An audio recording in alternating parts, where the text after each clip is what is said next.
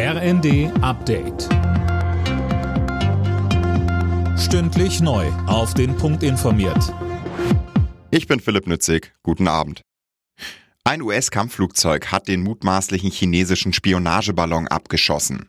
Dafür wurde der Luftraum im Südosten des Landes zeitweise gesperrt. Mehr von Daniel Bornberg. Nach Angaben des Pentagons wurde der Ballon vor der Küste von North und South Carolina abgeschossen. Die Trümmer sollen jetzt möglichst geborgen werden. US-Verteidigungsminister Austin sprach mit Blick auf den Ballon von einer nicht hinnehmbaren Verletzung der amerikanischen Souveränität durch China. Der Ballon war vor einigen Tagen über den USA entdeckt worden. Die US-Regierung wirft China seitdem Spionageabsichten vor. Peking bestreitet das und spricht von einem verirrten Forschungsballon. Die Bundesregierung wartet nach ihrer Entscheidung zur Lieferung von Leopard-Kampfpanzern offenbar noch auf konkrete Beteiligung von Partnerstaaten.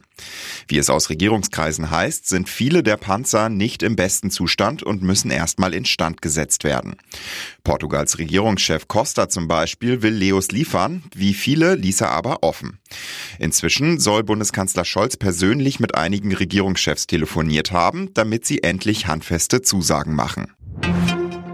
Alkohol direkt an der Supermarktkasse. Über diese Art Regale muss gesprochen werden, fordert Gesundheitsminister Lauterbach.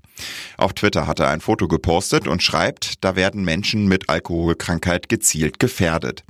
Dies sei eine unethische Form der Werbung.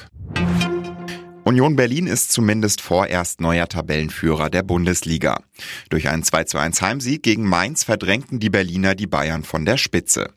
Außerdem gewann der BVB mit 5 zu 1 gegen Freiburg. RB Leipzig kam in Köln nicht über ein 0 zu 0 hinaus. Frankfurt schlug Hertha mit 3 zu 0 und Bochum besiegte Hoffenheim mit 5 zu 2. Im Abendspiel trennten sich Mönchengladbach und Schalke 0 zu 0. Alle Nachrichten auf rnd.de